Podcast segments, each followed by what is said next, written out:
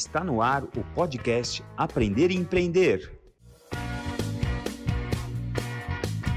Eu sou Hélio Nishioka, sou fisioterapeuta e empreendedor. Esse é um podcast feito para você, fisioterapeuta que quer aprender a empreender.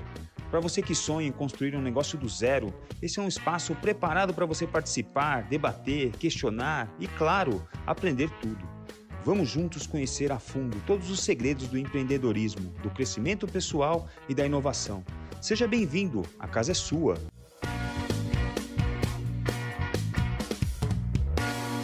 Bom dia, boa tarde, boa noite. Estamos aqui novamente com o nosso podcast Aprender a Empreender. Já lembrando a você que nós estamos nas plataformas Spotify, Deezer, Apple Music e YouTube, apenas como áudio.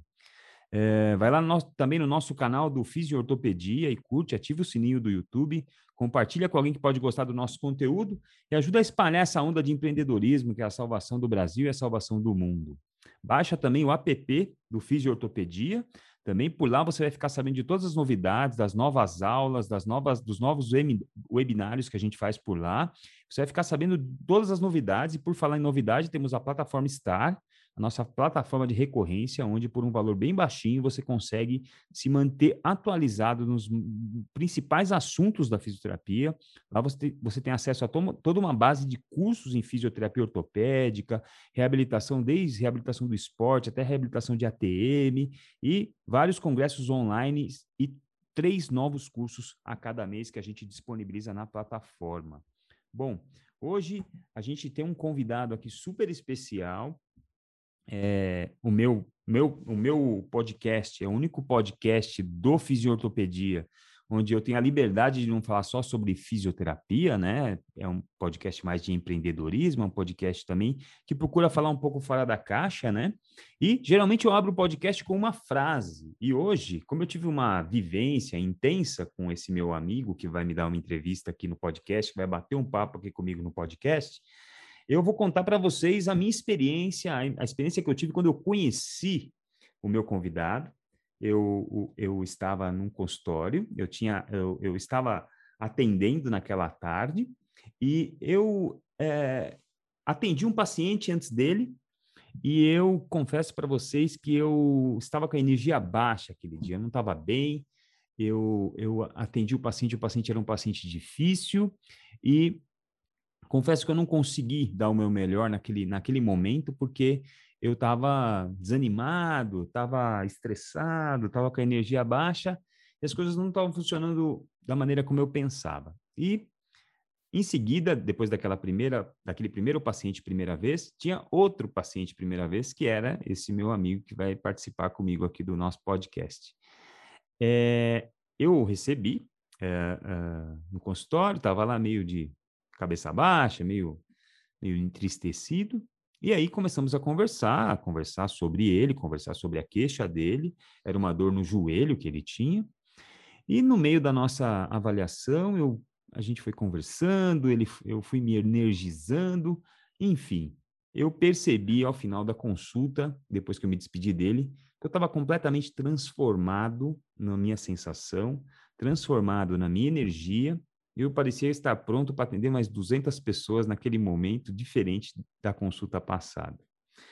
E é interessante, né? Porque dentro da nossa vivência de fisioterapeutas, nós somos profissionais, principalmente que trabalhamos com a comunicação, e nós também trabalhamos no encorajamento de pessoas, no sentido de tornar as pessoas mais é, é, dispostas e encorajadas a enfrentar as dificuldades, e mesmo com dor, mesmo com, com, com, com queixas pelo corpo, que elas saiam para caminhar e a gente meio que romantiza um pouco a nossa profissão, onde a gente diz, nossa, nossa profissão é muito difícil, nossa profissão é muito, a gente precisa estar tá inteiro na nossa profissão, a gente tem que estar é, é, super é, é, disposto para atender um paciente, que eu concordo com isso, a gente precisa mesmo, mas a nossa profissão não é diferente das outras, né? Então, muita, muita gente fala assim: não, se você não estiver bem, não saia de casa. Se você, como fisioterapeuta, não estiver se sentindo bem, fique em casa, aquele dia não atenda ninguém. Mas é engraçado porque a gente vira para os nossos, nós viramos para os nossos pacientes e falamos: olha, mesmo com dor, saia para caminhar. Mesmo com dor, vá jogar bola com seu filho, mesmo com dor, vá fazer alguma coisa de lazer, vá se distrair um pouco, vai dar uma volta.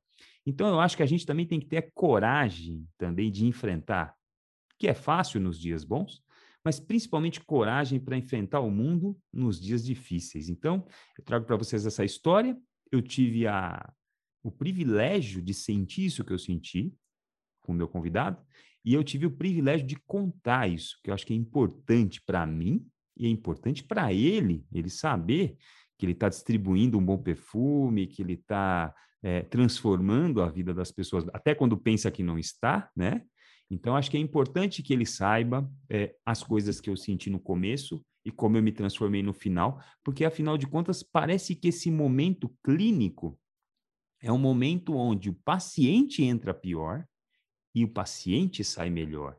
E muitas vezes a gente, sem perceber, a gente entra numa consulta para se tratar. E é a gente que acaba sendo curado junto com o trabalho e junto com a, a forma de falar, o comportamento, a forma de, de se explicar, de, de, de se expressar de uma pessoa que está na nossa frente.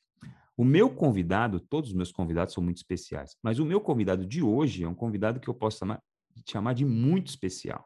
Meu convidado é o padre José Eduardo de Oliveira e Silva, é um padre de 40 anos, meu, meu é, de paciente, virou um grande amigo, uma pessoa que toda vez que eu vejo, eu posso estar em qualquer estado, mas eu abro um sorriso quando eu vejo. Ele é padre da cidade de Osasco, na paróquia São Domingos. Padre José Eduardo, bem-vindo, boa noite e obrigado por ter aceito o meu convite. Hélio, eu que agradeço, agradeço demais, agradeço suas palavras, a consideração que você manifestou e que é imerecida para mim. Agradeço muito e é uma satisfação poder participar com você aqui no seu podcast. Muito legal. Padre, em primeiro lugar, por que, que o senhor virou padre? Me conta. O que aconteceu? Vocação. Vocação? Eu, eu tive uma, uma infância muito normal. A minha família não era muito praticante. E aí, quando eu tinha 11 anos de idade, eu me converti. Né? Sem muitas coisas extraordinárias, simplesmente fui a uma missa. E aí, naquele dia, eu percebi que é, o sacerdócio me explicava para mim mesmo. Porque a gente que tem vocação para ser padre, a gente não é exatamente igual aos uh, outros. Né? Então a gente gosta mais de, de, estudo, gosta mais de silêncio, gosta mais de uma, uma, certa solidão, enfim. Então naquele dia eu entendi e aí com 11 anos de idade eu decidi que ia ser padre e foi um caminho reto assim. Uhum. Quando, eu tinha, quando eu tinha 18 anos eu entrei para o seminário, Hum. Aos 25 me ordenei e estamos aqui hoje há 15 anos trabalhando já como, como sacerdote. Muito legal. E padres têm que estudar muito para se formar padres, né? Tem que se estudar. Nós estudamos, nós temos que fazer é, primeiro a faculdade de filosofia, né?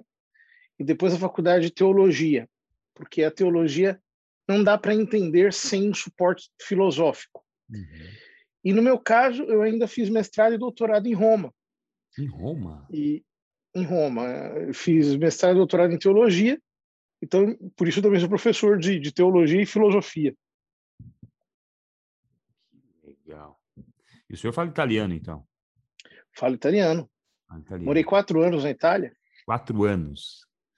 É, exatamente. Maravilha.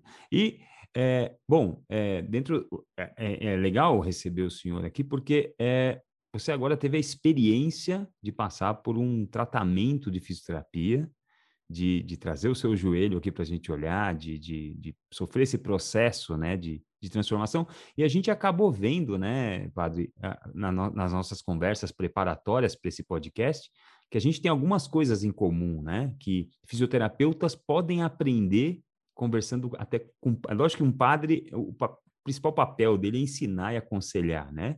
Mas uhum. gente, o fisioterapeuta tem um trabalho muito parecido com, com o padre em alguns momentos, né? Principalmente no que se diz é, a respeito ao papel de aconselhador, né? O que o senhor tem a dizer a respeito disso? É, de fato, quando, quando a gente chega com uma queixa né, na, na, na fisioterapia, uhum. ela está muito ligada ao nosso modo de viver. Uhum. Né? Algum excesso, algum mau jeito, algum acidente que acontece.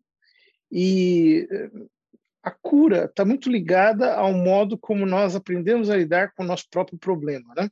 Uhum. Ou seja, não dá para fugir dele. Você precisa, você precisa é, encará-lo. Você tem que exercitar muitas vezes aquilo que te dói, né? Uhum. Justamente colocar força naquilo. Dá, dá a impressão quase que você está é, é, agredindo a sua dor uhum. para poder superá-la. Né? Uhum. Então, isso analogicamente acontece com todos os problemas da nossa vida. Né? Então, se, se nós fugimos do problema, se nós tentamos escondê-lo, é, ele vai se agravando. Uhum. Há uma coisa que é, todos nós precisamos, no fundo, aprender: que o tempo não resolve nada. E, e, o tempo sozinho não resolve coisa alguma. Eu, eu, me lembro que teve uma vez um amigo que ele foi para o Japão. Uhum e ele saiu do hotel às pressas, né? Ele tomou banho e é, colocou a, a toalha úmida dentro da mala e foi para o aeroporto, fez check-in, só que a mala extraviou. E é, por causa do extravio, a mala demorou três meses para chegar até ele. Nossa. Quando ele abriu a, a mala, né? Então, aquela toalha molhada tinha virado, tinha apodrecido tudo que tinha dentro. Ela embolorou, ela fez uma desgraça na mala inteira, é, porque ele tinha guardado aquela toalha úmida. Uhum. Exatamente o que acontece quando a gente, ao invés de enfrentar os problemas, a gente é, os esconde. Uhum. Depois de um tempo, a gente percebe que a coisa se agravou. Uhum. Né? E, e, é exatamente o que acontece aí na fisioterapia, né? Você tem que ir lá e tem que exercitar e tem que agredir, não pode ter excessiva autopiedade, etc. Porque senão aquilo vai, vai se tornando um problema cada vez mais grave e chega um momento que você está aleijado. É. É, costumo dizer que no nosso, na nossa maneira de ver fisioterapia, na nossa maneira de ver reabilitação hoje, muitas, muitas, tenho muitas conversas com pacientes no consultório, né? Costumo dizer para os pacientes que a gente vai fazer um processo é, de parar de fugir da dor, que até, eu falo para o paciente assim, olha, até agora você foi para lá, foi para cá, foi para lá, foi para cá, buscando a ajuda de alguém e fugindo da sua dor. Nós vamos parar de correr, vamos parar de correr. Você vai virar de frente para o seu problema. Você está de costas correndo para lá e ele correndo atrás de você. Nós vamos parar, virar de frente e vamos enfrentar o problema. Nós vamos encarar o problema e vamos resolver ele de uma vez por todas. E eu acho que é isso, né, que o senhor está falando. Que não adianta também enfiar numa mala, enfiar no canto lá e deixar lá. Vai estragar, né? Vai piorar, né? Exatamente. Exatamente. Então, muitas vezes na vida, a gente, tanto como fisioterapeuta como padre, né, uhum. tem que uhum. colocar a pessoa de frente para a situação e, e, dizer: olha, agora nós vamos enfrentar, nós vamos entender essa situação aqui uhum. e vamos tentar resolvê-la e, e não é fácil, exige muita sinceridade, exige muita capacidade de, de, de, de enfrentar mesmo, né? Coragem. Uhum, uhum. Muito legal. E o nosso cuidado, padre, é um cuidado que a gente é, muitas vezes não fica olhando para aquela queixa pontual que a pessoa aponta, né? Ah, meu marido, minha família, o meu meu emprego, a gente acaba se afastando um pouco e olhando para o panorama, né? Então, nosso trabalho nesse sentido também, né? Porque as pessoas chegam para nós e falam assim: ó, meu dedo aqui, ah, meu punho aqui, meu cotovelo. Aí você começa a conversar com a pessoa e começa a destrinchar os outros as outras dimensões da vida dele, você começa a ver que está tudo de ponta cabeça, né? A pessoa está muito estressada, a pessoa está sem dormir, a pessoa está sem fazer exercício, está quase desempregada, está sem dinheiro, né? Começa e você começa a ver que na verdade aquele problema no joelho, aquele problema na coluna é um problema muito menor do que todo o resto que está em volta. Na sua vida, no seu dia a dia, é assim também que aparecem os problemas, né? Exatamente. É, a pessoa, é, isso acontece com todos nós, né? Às vezes nós estamos polarizados numa, uh, numa situação. Então, nós ficamos imaginando que, que o, o, o grande problema da nossa vida é aquele ponto concreto. A gente está enxergando um ângulo uhum. apenas da existência. E é absolutamente interessante perceber isso. Né? Uhum. Como uma pessoa começa a falar e você começa a ver o que ela não está vendo. No que ela está dizendo, você começa a enxergar aquilo que é, é, é óbvio, mas ela não está conseguindo ver, uhum. né? Porque você está fora da situação uhum. e só o fato de você estar fora da situação te permite muitas vezes é, dizer para a pessoa coisas que ela não está conseguindo verbalizar. Uhum. Bom, isso é muito comum acontecer. A, pessoa chega, é, é, sei lá, né? Fala assim, olha, padre, eu vou precisar de uma hora para falar, minha vida tá, tá toda subvertida, né? tá, tá, um, tá um caos. Uhum. E, depois de 10 minutos a pessoa falou tudo. né? E ela percebe, ela percebe no que ela está falando, no que ela está verbalizando, ela consegue racionalizar o problema dela e perceber muitas coisas que ela não estava conseguindo perceber até começar a dizer. Uhum. É? E aí, quando nós começamos a, a dada evolutiva a falar, né, a dizer, olha, tem esse aspecto, tem aquele outro, e aquela, a, aquela situação, né? São aquelas perguntas que a gente faz que focalizam o tema por outros, por outros ângulos, por outras perspectivas. Uhum. É, muitas vezes a pessoa se surpreende com conexões que ela não estava fazendo, e então tudo fica muito mais fácil de se entender, né? Uhum. Sim. Padre, é, essa coisa de lidar com a dor, a gente tem as nossas, né?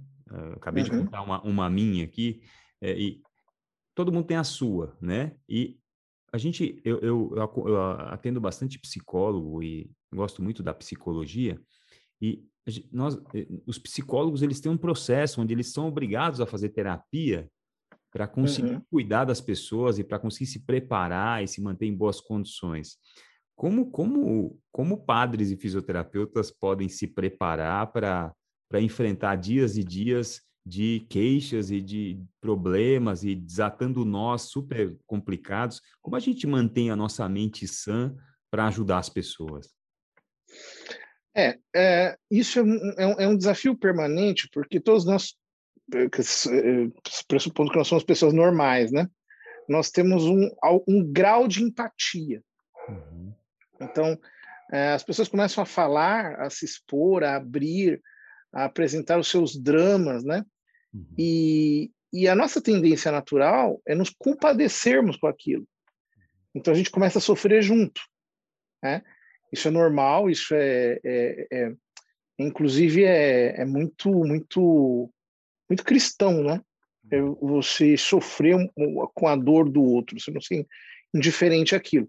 Mas isso precisa, precisa ter um certo limite. Porque senão você não consegue ajudar as pessoas. Sim. Se você se mistura tanto com a dor do outro, uhum. você não consegue ter o grau de objetividade necessário para fazer o outro, eh, de certo modo, transcender a sua própria dor. Porque dor é uma coisa muito curiosa, né? Porque o, há um componente subjetivo na dor uhum que faz com que a dor seja é, totalmente pessoal. Sim. Ou seja, há pessoas que sofrem é, muito mais é, num aspecto do que outras, né? Uhum. Então, sei lá, uma, uma mesma ferida pode causar é, propriocepções totalmente diferentes. Sim, sem dúvida. As pessoas sentem aquilo de uma maneira diferente. Uhum. E a nossa capacidade de é, é, sintonizar com o que a pessoa está sentindo e conseguir entender a dor do outro é uma arte. Isso se aprende com a vida, né? Inclusive, às vezes, para ajudar a pessoa a desdramatizar a, a, a própria dor. Porque, claro, é, toda dor é incômoda, por definição. Mas é, o modo como nós a encaramos e a maneira como nós a vivemos pode é, absurdificá-la muito mais uhum, uhum. e, e é, catastrofizá-la. Uhum, né? Uhum. Então, uma pessoa, por exemplo, que enfrenta um problema normal, como quem está enfrentando uma epopeia, uhum ela já, já se incapacitou para enfrentar aquilo de antemão. Sim. É? Muitas vezes chega, chegam pessoas apresentando né, situações é, terríveis, situações dramáticas, dizendo: Olha, estou sofrendo um problema gigantesco, a minha vida é uma desgraça. Né? E, e aí, quando a pessoa abre a boca e diz o que está acontecendo com ela, né, é, a gente vai, tem a capacidade de dizer: Olha, eu entendo que você está sofrendo isso, uhum. eu me solidarizo, me solidarizo com você, com o seu sentimento, mas é, espera aí, você está tá, tá, tá dramatizando muito. Uhum.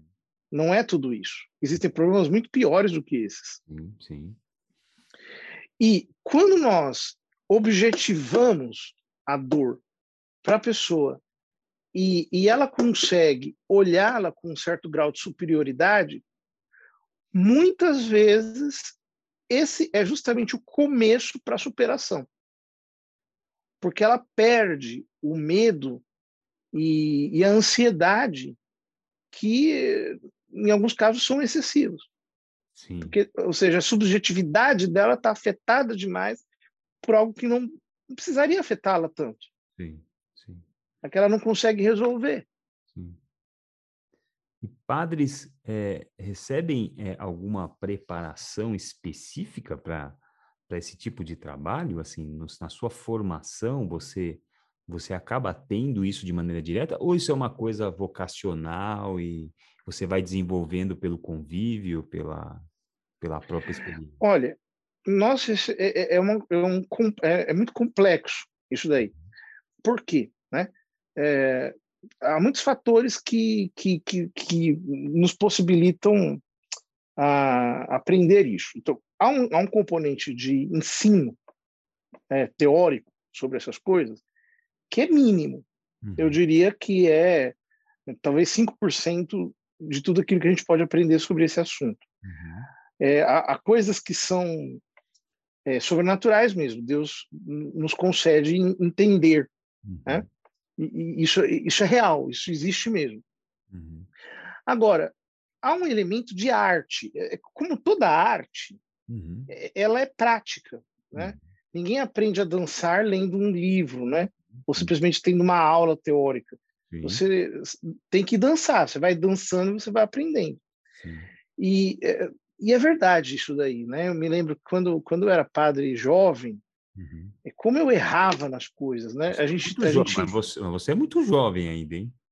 Eu ainda tenho 40, eu tenho 40 anos, mas eu já tenho 15 anos de estrada como padre, né? Uhum. E, e, e, mais tempo ainda como aconselhador, como conferencista e coisas desse tipo.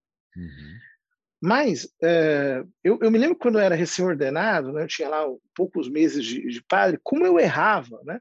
Uhum. As pessoas me falavam alguma coisa, eu, eu, eu não entendia, ou eu tomava o partido, numa situação, uhum. eu cometia muitos erros. Uhum. E hoje, muitas vezes, só no modo da pessoa é, se comportar, nas primeiras palavras que ela utiliza, eu já consigo meio que é, decifrar o que está por trás. Uhum. Né?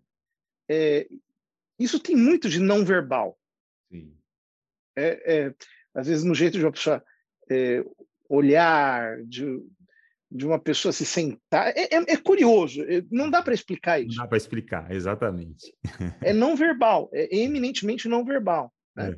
A gente capta e consegue é, dar uma, uma, uma devolutiva parcial uhum. de alguns elementos que ajudam, às vezes, a pessoa a se decifrar para si mesma. Sim, muito, muito interessante isso. E, e, e assim, Outro dia eu entrevistei um cozinheiro, um chefe de cozinha, né? Ele me falou, Hélio, é, chefes de cozinha e fisioterapeutas ficam bons com o tempo. Eu acho que eu posso uhum. colocar os padres nessa também, né? Sem dúvida nenhuma, né? É que nem vinho. É. É, quanto mais passa o tempo, e a gente percebe isso na gente mesmo, né? Uhum. Que é, vai passando o tempo, a gente vai, na, na, na, na igreja há uma, há uma expressão para isso, né? eu, eu chamado sacerdote experimentado. Uhum. Chama-se assim. Ser um padre que ele foi ganhando é, experiência ao longo da vida e você, meio que você... Bom, no fundo, no fundo, isso acontece meio com todo mundo, né? Claro. É, é, às vezes você, né, você vê lá um, um jovem se, se descabelando por coisas, você se reconhece nele. Né? Uhum. Você diz, olha, quando eu era jovem eu também fazia isso, né? eu, eu, eu tinha os mesmos fanatismos uhum. ou as mesmas é, precipitações, uhum. e hoje eu estou vendo que isso passa. Né? Uhum. Eu tenho um amigo que diz assim, um pouco lacone, um pouco assim, é, forçosamente, mas tem o seu lado de verdade a frase. Uhum. Ele diz que a juventude é uma doença que, é curada pela velhice. Né? Quer dizer, é um modo um pouco forçado de dizer que uhum. a gente aprende com a vida, com as experiências.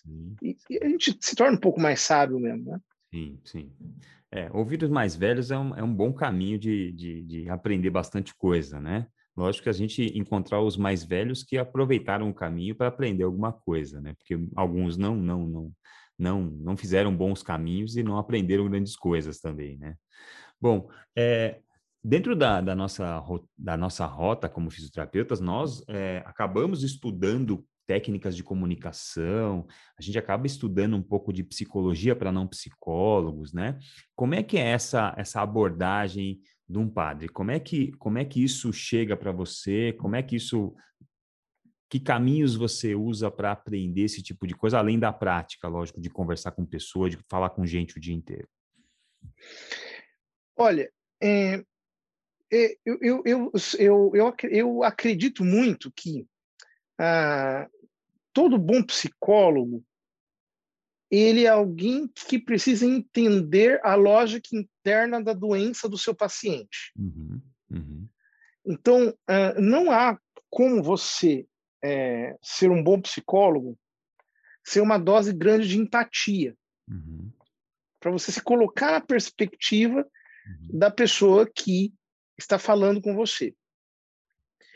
Uh, isso daqui, não, não, não, mais uma vez, o componente teórico disso é, é muito pequeno em relação àquele que é eminentemente prático. Né? Uh, de fato, é, a teologia ela tem dois, dois grandes ramos, né? que é o ramo teorético, a teologia sistemática em geral, dogmática e assim por diante, e o ramo prático, aquilo que a gente chama de teologia prática. E a teologia prática ela é, se divide em três ciências, né? que é a teologia moral, na qual eu sou especialista, é, é a minha área de estudo, uhum. a teologia espiritual, que, que, diz respeito aos graus de oração, etc., de, de crescimento na, na, vida, na vida mística, e a teologia pastoral, que é, é o trato direto com as pessoas. Né? Uhum. O São Gregório Magno, que é um, um, papa do século VII, ele diz o seguinte: que há uma frase latina dele no, no, no tratado que ele escreveu chamado Regula Pastoralis, regra pastoral, em que ele diz ars artium regimen animarum, em latim. A arte das artes é a direção das almas. Repete, repete isso, padre, por favor. A arte das artes é a direção das almas. Por quê? Porque ela é eminentemente prática. Não, não dá para você nem sequer escrever. Porque há tanto conteúdo e há tanta possibilidade de descoberta que uma vida inteira é pouca. Né? É, não é à toa que um padre se forma com outro, isso há milênios. Porque é, é, é, é, um, é um negócio que vai passando, é mais ou menos que nem padaria. Você tem que entrar na padaria, você tem que fazer o pão, amassar, e você vai ganhando intimidade com aquilo, e chega uma hora que você virou padeiro. Né? Então, ah, esse negócio, essa, essa, essa psicologia, né? alma em grego se diz psique, né? uhum. né? É, é, essa ciência das almas, ela é de fato a arte mais delicada que existe. Uhum. Só que a gente percebe uma coisa interessante, que é o seguinte: é, muitas vezes as pessoas falando, elas nos dão parâmetros para que a gente se entenda. Olha, isso acontece muito com, com a gente. Eu, eu, eu, eu, ouvindo confissão, eu aprendo muito sobre mim. Hum. Eu não aprendo só sobre os outros. Né? Porque as pessoas vão, elas se abrem e elas falam da alma delas. Só que a nossa alma, ela, ela, ela tem a mesma natureza. Os problemas humanos não são tão diferentes assim. Né? É, porque nós compartilhamos a mesma natureza humana. Então, muitas vezes, a pessoa começa a falar de alguma coisa e eu digo, putz, isso aí sou eu. É? É, ele está me descrevendo para mim mesmo. Só que no que a pessoa me descreve, se descrevendo, eu também consigo descrevê-la melhor para si, porque eu estou entendendo é, a mim mesmo. Você está entendendo é? De tal modo que eu posso entendê-la, uhum. talvez um pouco melhor para ela mesma. Uhum. Né? Então, é, isso é um negócio fantástico. E, hum. e, e, e, eu diria até mais. Né? No nosso caso, dos padres, nós temos um elemento que nos ajuda, assim, é, imensamente, hum. que é o celibato, que é o fato de que nós é, não nos casamos e é, o fato de que nós vivemos uma, uma, uma, uma certa vida solitária. Uhum. Né? Por quê? Porque isso me abre é, muito para entender as subjetividades dos outros. É, é, diferente, por exemplo, de uma pessoa que se casa, porque ela, ela precisa lidar é, com muitas subjetividades ao mesmo tempo. Você tem que lidar com a sua esposa, você tem, você tem que lidar com os seus filhos, e aquilo acaba, é, é, de algum modo, te influenciando muito. Os seus sentimentos ficam muito misturados com é, sentimentos que são muito fortes, de ligação com pessoas que fazem parte da sua vida todo dia, todo momento, o tempo todo, por quem você é responsável, que são responsáveis por você. É, então, você não consegue ver tão diretamente o outro assim uhum. quando ele é alguém que você não conhece. A sua subjetividade está um pouco condicionada por outras subjetividades. Uhum. Então, como um, um sacerdote tem uma vocação ao celibato, isso significa que ele tem uma subjetividade totalmente aberta, ou ele pode ter uma subjetividade totalmente aberta para qualquer pessoa que chegar para ele, a qualquer momento, de dia, de noite, uhum. se ele está bem, se ele está mal, uhum. se ele tem problemas na cabeça, se ele não tem. Uhum. Aquele momento, ele ele está inteiramente aberto para uma subjetividade é, e, e ele pode ser solicitado aqui, na China, na Índia, é, a qualquer momento. Porque a vocação dele é para isso. É, é, é para ele não ter é, nenhum tipo de é, vínculos que o condicionem para os outros, né? Então o senhor está me dizendo que a, a, questão do padre ser uma pessoa, um, um, um, ser mais solitário, isso lhe confere um pouco mais de isenção diante, diante do que as pessoas possam trazer.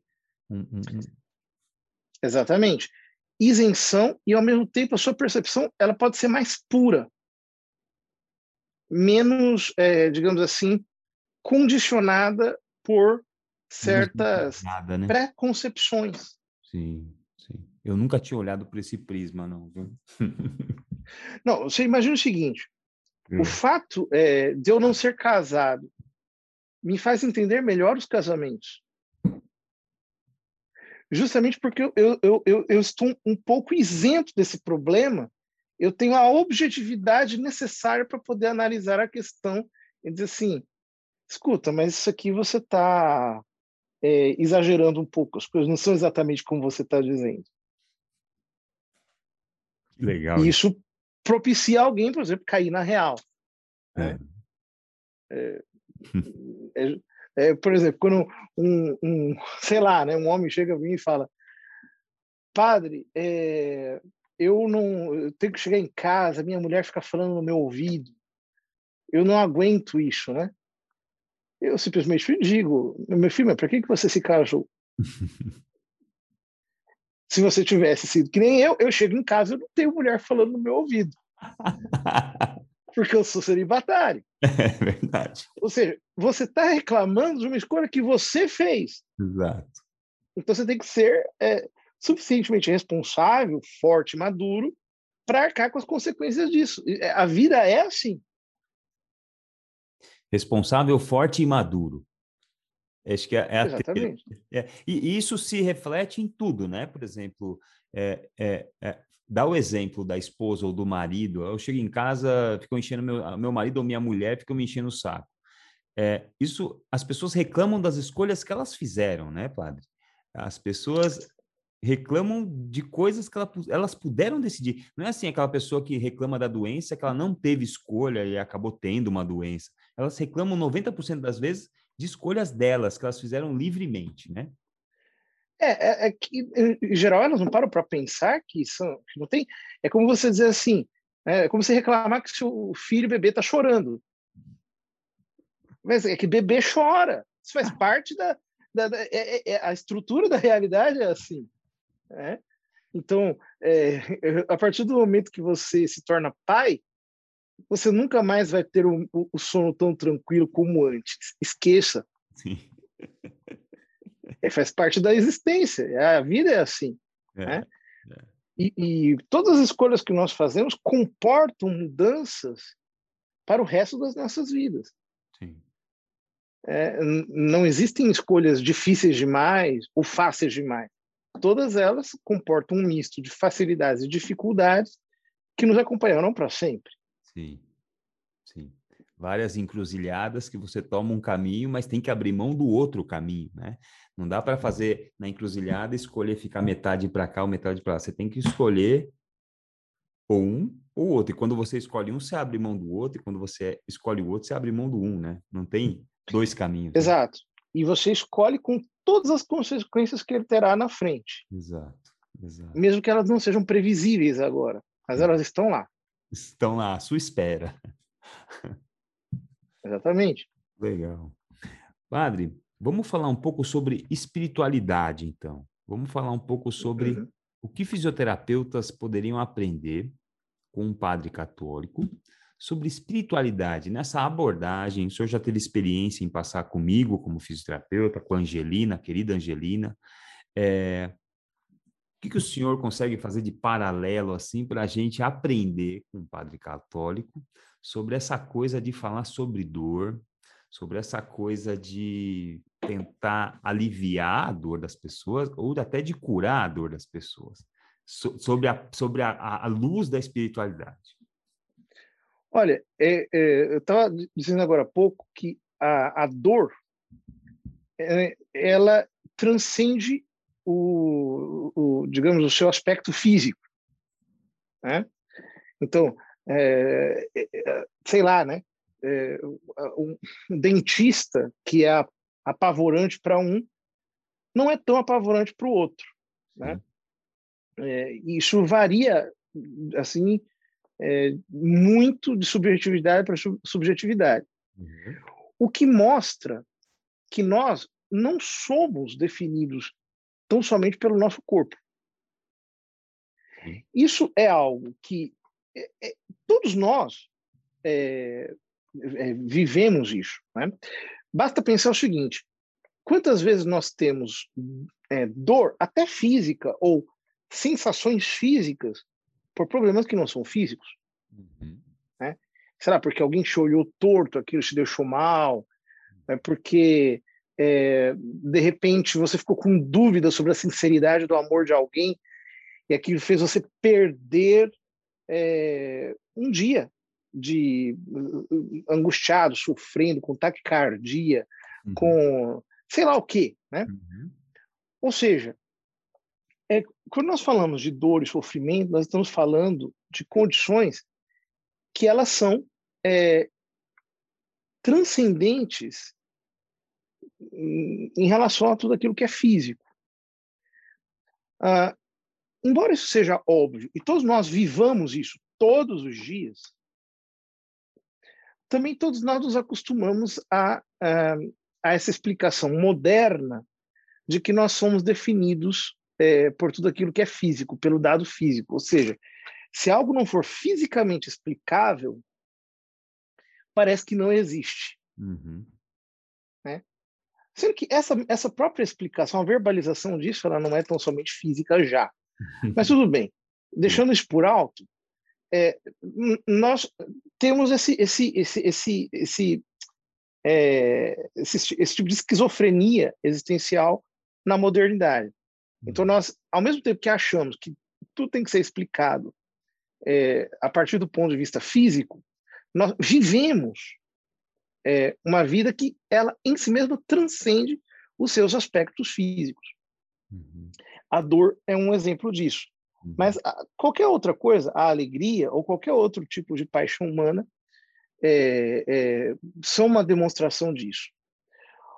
Ora, então, por aí nós conseguimos perceber que é, se nós não crescemos também espiritualmente, nós vamos acabar é, nos circunscrevendo a um âmbito totalmente marginal da nossa existência.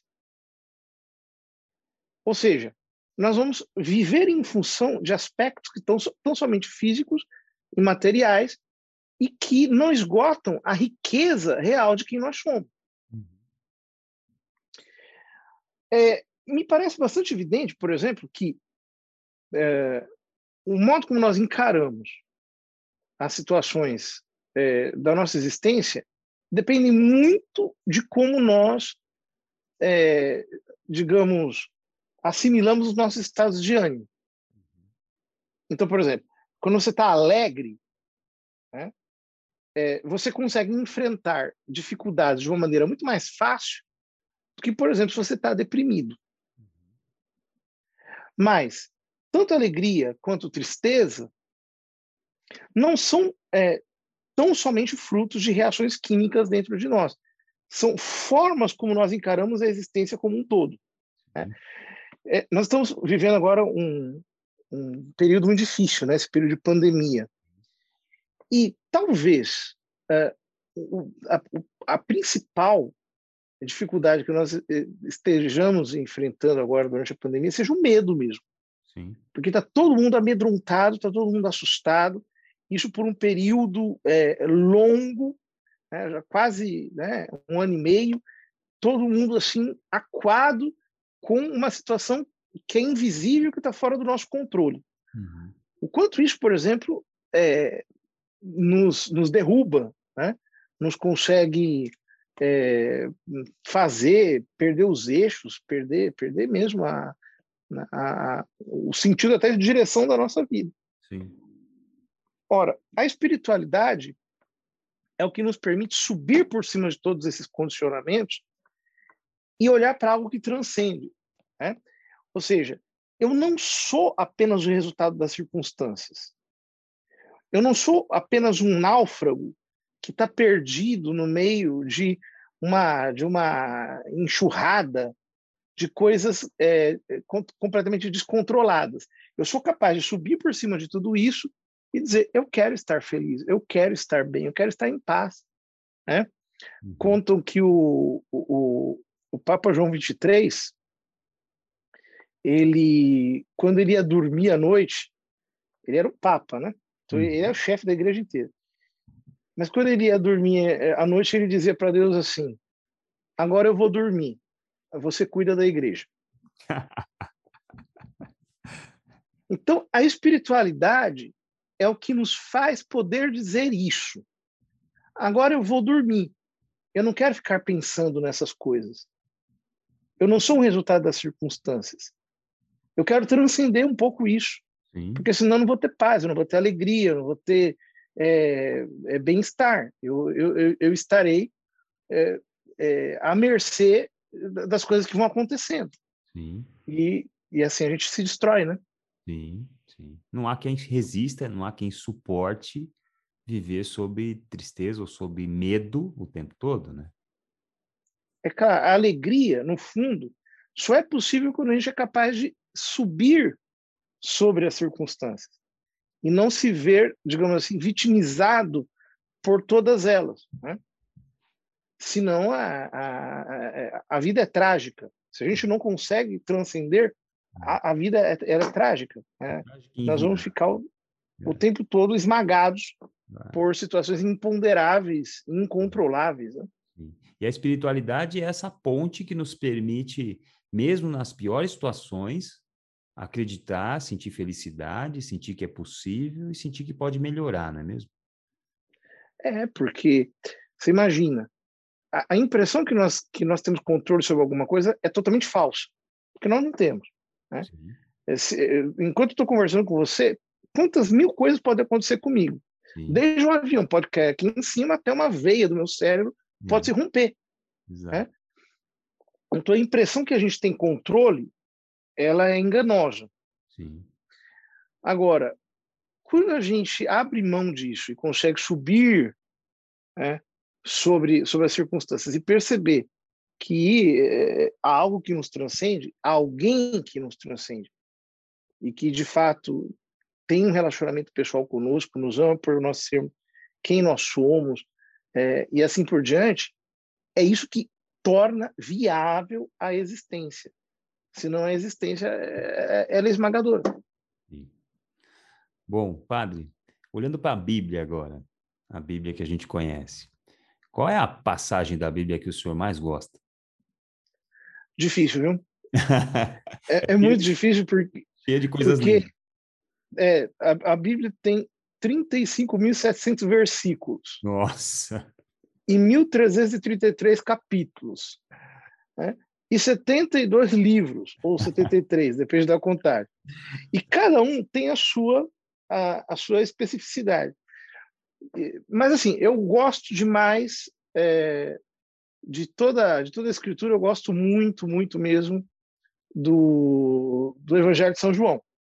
Sim. É o minha, a minha é o talvez o meu, é o meu é o meu livro favorito da, da Bíblia, né? Sim. E do Evangelho de São João eu gosto especialmente do capítulo primeiro, Sim. que é aquele que diz: no princípio é, era o Verbo e o Verbo estava com Deus e o Verbo era Deus. Tudo se fez por meio dele e sem ele nada do que foi feito se fez. Ele era a vida e a vida é a luz dos homens. A luz brilha nas trevas e as trevas não a receberam. Mas aos que a receberam, deu-lhes o poder de se tornarem filhos de Deus. Então, esse versículo eu acho ele fantástico. Aos que a receberam, deu-lhes o poder de se tornarem filhos de Deus. Ou seja, ele nunca vai forçar a barra. Esse drama dos ateus, né?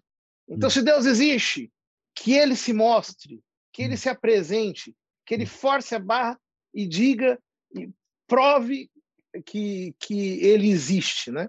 Hum. Ele não precisa disso. Se ele precisasse disso, ele não seria Deus. Isso seria é, é, totalmente desnecessário. Né? Mas como ele não precisa disso, então ele me dá a oportunidade de eu simplesmente me abrir para ele. Então, aos que o receberam, deu-lhes o poder de se tornarem filhos de Deus. É. Então eu, eu, acho isso, eu acho isso demais no Evangelho. Muito legal. Se eu receber, eu posso me tornar filho de Deus. Sou eu que recebo. E essa questão está aberta a todos que, quer, que quiserem. Não, não, não, não, e, não colocou nenhuma condição também, né, padre? Assim, não, aos que forem assim, assim, assado, aos que tiverem tanto de altura, tanto de peso, é, podem ser recebidos. Não, né? Não, porque eu, é, Jesus diz lá em, no capítulo 3 de São João, Deus amou o mundo de tal maneira que enviou seu Filho unigênito, a fim de quantos creiam nele não pereçam, mas tenham a vida eterna. Essa palavra em grego, né, uhum. é, Deus amou o mundo, é, Deus amou o cosmos. Essa é a palavra grega que está lá. Deus amou o cosmos. Então se pensa, né, que Deus amou o universo inteiro irrestritivamente. Então, como é que você vai. Assim como não tem jeito da gente é, fazer um sinal de stop para um furacão, para uma tsunami, né? Você não consegue controlar, aquilo é completamente obstinado e é incontrolável. Você também não consegue parar um, um, um, um amor tão obstinado quanto o divino, que amou o cosmos inteiro. Então, por pior que você seja, é você não vai conseguir ser maior e mais obstinado e mais forte do que o amor de Deus. Não tem como. É realmente a natureza talvez seja a coisa que mais se aproxima do que a gente vê em Deus, né? Que é essa coisa incontrolável, super poderosa e que é não toma conhecimento muitas vezes, né? Se ele decide que vai, ele vai. Se ele decide que ele vem, ele vem e pronto, né? Exatamente. Totalmente. Padre. O amor de Deus é assim. Pode falar, pode falar. O amor de Deus é assim, né? Ele é totalmente decidido, obstinado. Eu acho muito engraçado. É. Às, às, vezes alguém chega assim, alguém comete uma vida de absurdos, né? Uhum. Aí a pessoa chega e fala assim: Eu sou o pior pecador do mundo. Eu digo, nossa, está se achando, né? Está se achando, nossa, você, você conseguiu ser o pior pecador do mundo. É o número um. eu não consigo, não, nem para isso estou servindo, não. Muito legal. É, o senhor disse o, o, o senhor disse sobre um papa. Que, qual que é o, o papa que, que, que falava com Deus antes de dormir? João 23. João 23 é, ele dizia a, a, dizia a Deus, ó, cuida, do, cuida da igreja, que agora eu, agora eu vou dormir, né? Exatamente. Padre, o que, que o senhor diz para Deus quando o senhor vai dormir? Olha, é muito difícil também essa pergunta. Porque geralmente eu, eu sou eu sou um cara que eu sou eu, eu durmo meio tarde. É. Porque eu funciono eu funciono legal assim de noite quando tudo tá quietinho assim. Uhum. Então é a hora que eu escrevo, é a hora que eu. Eu, eu, eu gosto, né? Eu gosto muito da noite para trabalhar, para pensar. E eu tenho um hábito muito é, antigo, que sempre antes, eu, eu, sempre antes de dormir eu leio alguns capítulos da Bíblia. Tem uma Bíblia ao lado da minha cama, uhum. então eu leio, sei lá, uns cinco, seis capítulos da Bíblia toda noite antes de dormir. Então, com isso, eu li a Bíblia muitas vezes inteira ao longo da vida. Né? porque sempre é, eu vou lendo até me dar sono. Uhum. Então, geralmente, eu converso com Deus naquele momento final sobre o que eu li. É o meu hábito, né? Então, eu fico falando com ele e tal, sobre aquilo que eu li naquele momento. E é sobre isso que a gente conversa antes de eu apagar. Tá bom. O que, que o senhor leu ontem, então? E o que, que o senhor uhum. conversou com Deus ontem? Ontem eu estava lendo o livro dos números. Né? Então, eu comecei, eu comecei a ler o livro dos números. Hum. Então, o começo do livro dos números, os primeiros quatro capítulos, são genealogias, são genealogias. e recenseamentos. Né? Fulano gerou fulano, fulano tal, cicano, fulano beltrano, fulano não sei o quê. Eu estava pensando, né? Eu estava conversando sobre isso. Quanta gente desconhecida, porque a gente lê aqueles nomes, para a gente não significa nada. Uhum. Mas eles estão anotados ali, até o final dos tempos a gente vai estar falando lá do Abinadab, da Jocabed, uhum. é, de não sei quem. Então, eu fiquei falando isso com Deus. Falei assim, olha, por mais que a gente não significa nada para os outros, a gente sempre significa uma coisa para você, né? É. Então, até o final dos tempos, a nossa existência vai ter um peso diante do Senhor. Então, eu fiquei saboreando essa ideia aí antes de eu dormir ontem. Que legal. O senhor acha que Cristo foi o primeiro fisioterapeuta que existiu? Porque ele chegava nas pessoas e falava: Olha, levanta, toma a tua cama e anda. Eu acho que ele foi o melhor. o melhor de tudo. Sabe por quê? O, o, se você ler lá, eu me lembro agora o capítulo, versículo claro, mas é uma passagem muito legal. É. Que fala do cara que estava 38 anos na, na beira da piscina probática tinha lá, eles acreditavam, acho que é Marcos capítulo tipo 9, mas eu não tenho certeza. Eu, eu sei que está no Evangelho de São Marcos que ele explica direitinho. Naquela parte que tinha que, que agitar as águas lá, não? Isso, exatamente. Sim. Tinha que agitar as águas. Na hora que as águas agitavam, aí o primeiro que se lançava, é, eles acreditavam que era curado, né? Porque quando as águas agitavam, eles acreditavam que era um anjo que vinha e agitava as águas. E aí o texto diz assim, que havia um homem que estava 38 anos ali na beira da piscina probática. E aí, quando Jesus chega, ele fala para Jesus, no latim diz, hominem non habeo, não tem um homem que me jogue nas águas antes que elas fiquem, na hora que elas fiquem agitadas. Então, estou aqui há 38 anos esperando isso acontecer. E Jesus vira para ele e fala: pega a tua cama e anda. E ele, ele de fato anda, né? Agora você pensa, em 38 anos, será que não tinha dado para ele virar um, pelo menos um atleta, um atleta paraolímpico? É. 38 anos, 38 anos daria para você. Agora, 38 anos, você está esperando que chegue alguém em você né, para te jogar na água. Quer dizer que o nível de passividade que esse cara tá é imensamente grande. Uhum. E Jesus chega lá e fala: Fulano, levanta e anda. Uhum. E o cara levanta e anda. Então, eu acho que não tem fisioterapeuta melhor que esse, né? E é engraçado, né? Porque ele estava à beira do poço ali, esperando alguém, alguém que o lançasse nas águas quando as águas fossem agitadas. Só que depois de 38 anos, aparece uma pessoa, um rapaz, que é Jesus, e, e fala para ele: Olha, levanta e anda e vai embora, porque você não precisa pular na água. Pois é, exatamente. ele não esperou... precisa nem pular. É, ele não esperou, não estava esperando pelas águas, estava esperando por Jesus, né? Exatamente.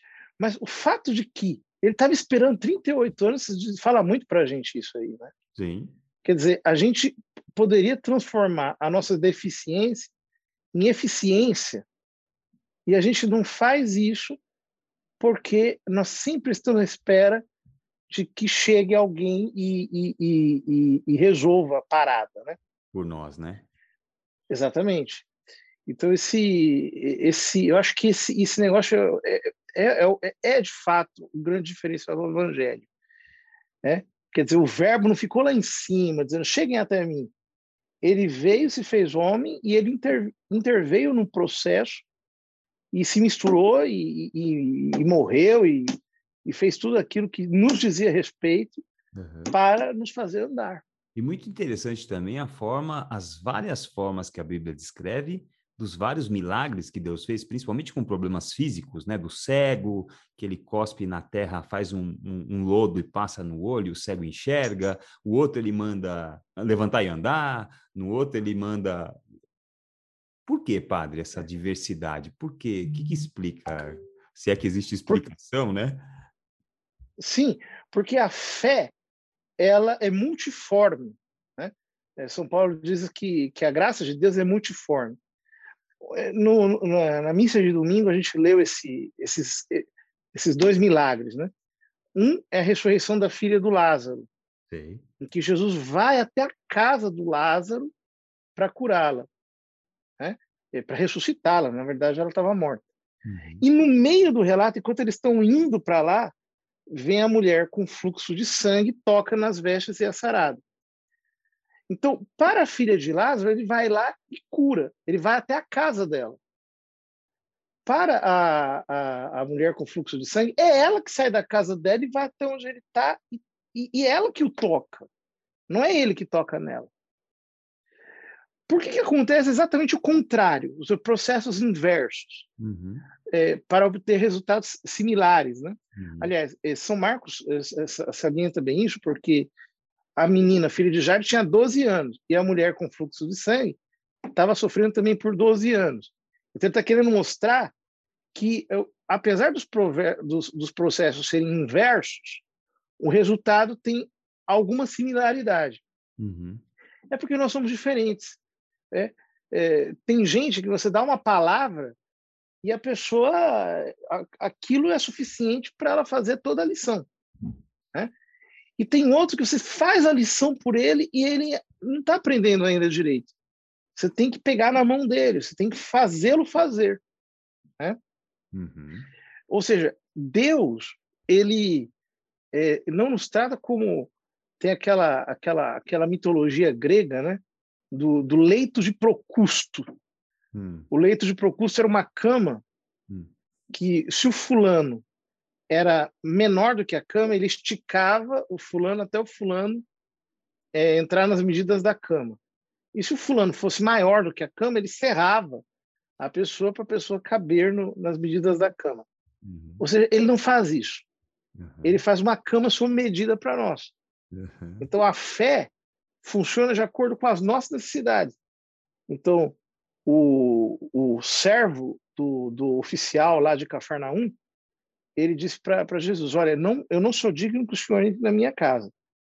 Diz uma palavra e o meu servo vai ficar curado. E de fato, ele não foi, e à distância o servo ficou curado. Mas na casa do Jairo, ele teve que entrar lá dentro e teve que botar a mão na cabeça da filha dele. Então, isso significa que, para cada um de nós, há uma receita. Não há uma receita pronta. E essa receita, ela segue as nossas necessidades. E isso é maravilhoso em Deus. É maravilhoso. É lindo, né? Um homem virar para Jesus e falar assim: o senhor não é, eu não sou digno de receber o senhor na minha casa. É lindo isso, né?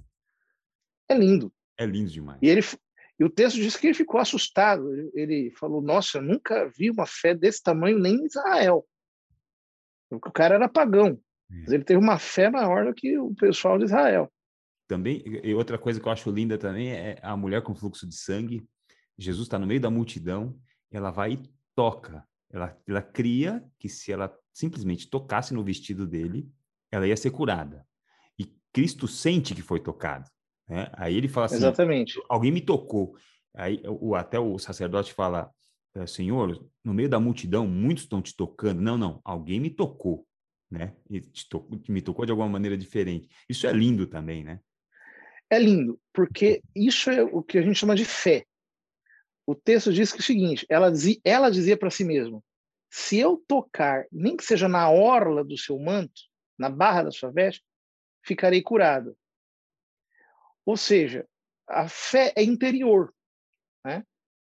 É, o toque físico não é o, o que toca mesmo. Uhum. É aquele propósito interior de que ela está dizendo: se eu tocar, nem que seja na hora da sua veste, ficarei curado. Uhum. E depois Jesus para ela: vai em paz, a tua fé te curou. Porque esse propósito interior da fé que faz a diferença. Né? Uhum. Né? E nesse capítulo que você falou para nós aqui, que é lindo de São João, o primeiro capítulo de São João, né, que ele fala que é, é, o verbo é a palavra, né?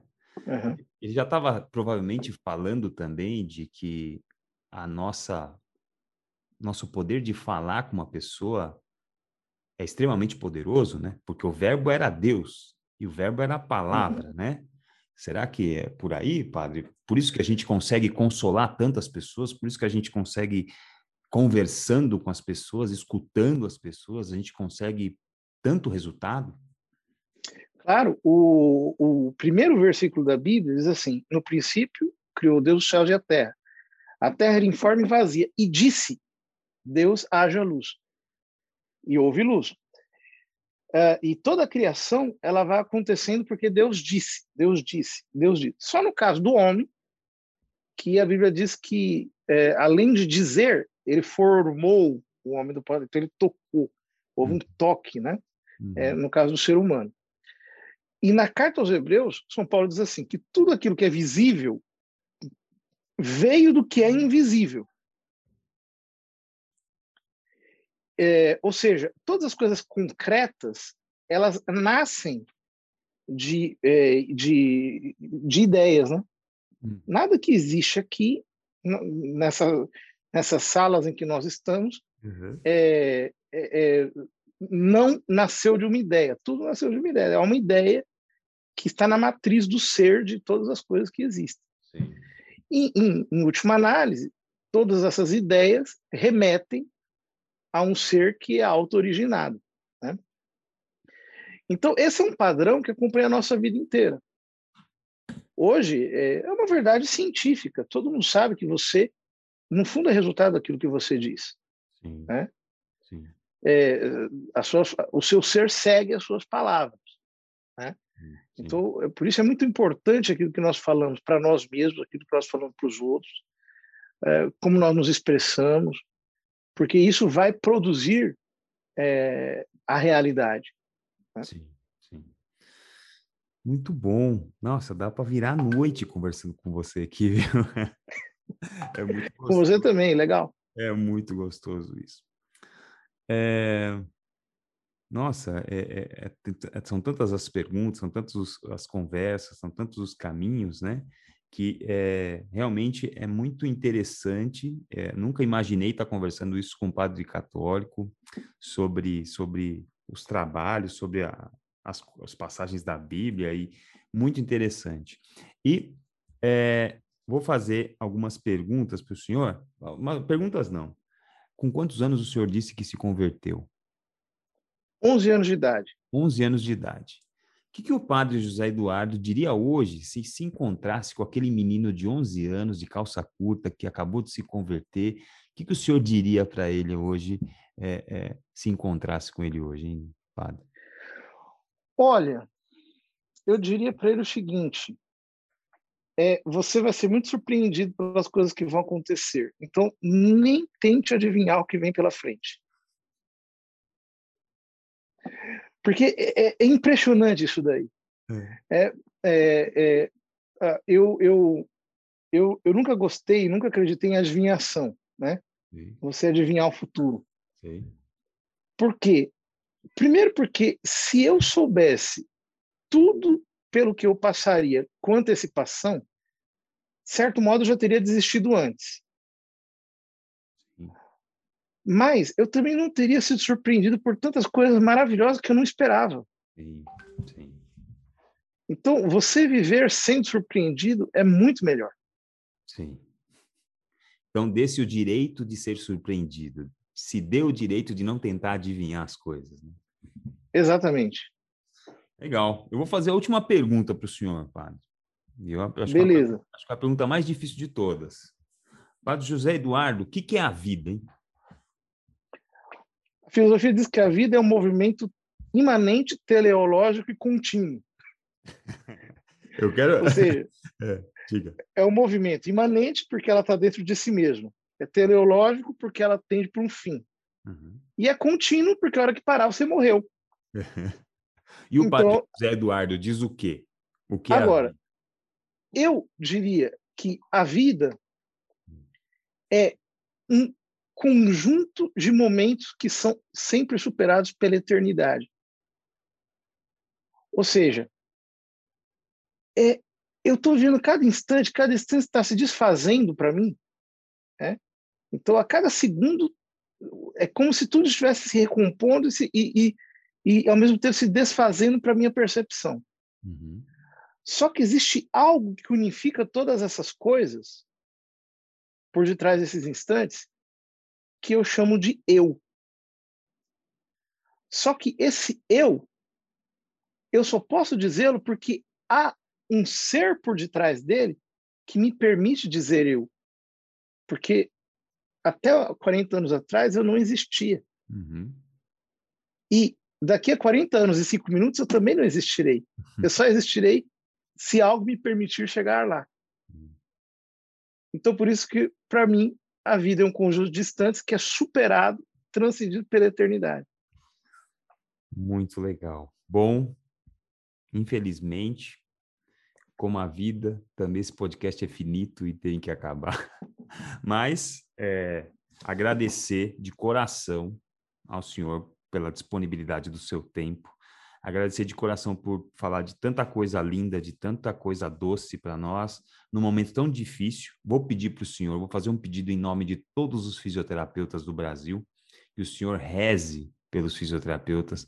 A gente tem uma missão de curar a dor das pessoas, tem fisioterapeuta no, na clínica, tem fisioterapeuta nas UTIs, tem fisioterapeuta nos hospitais, nos asilos, nos lugares onde o ser humano está mais muitas vezes muito entristecido, muito passando por muita dificuldade, gente chorando.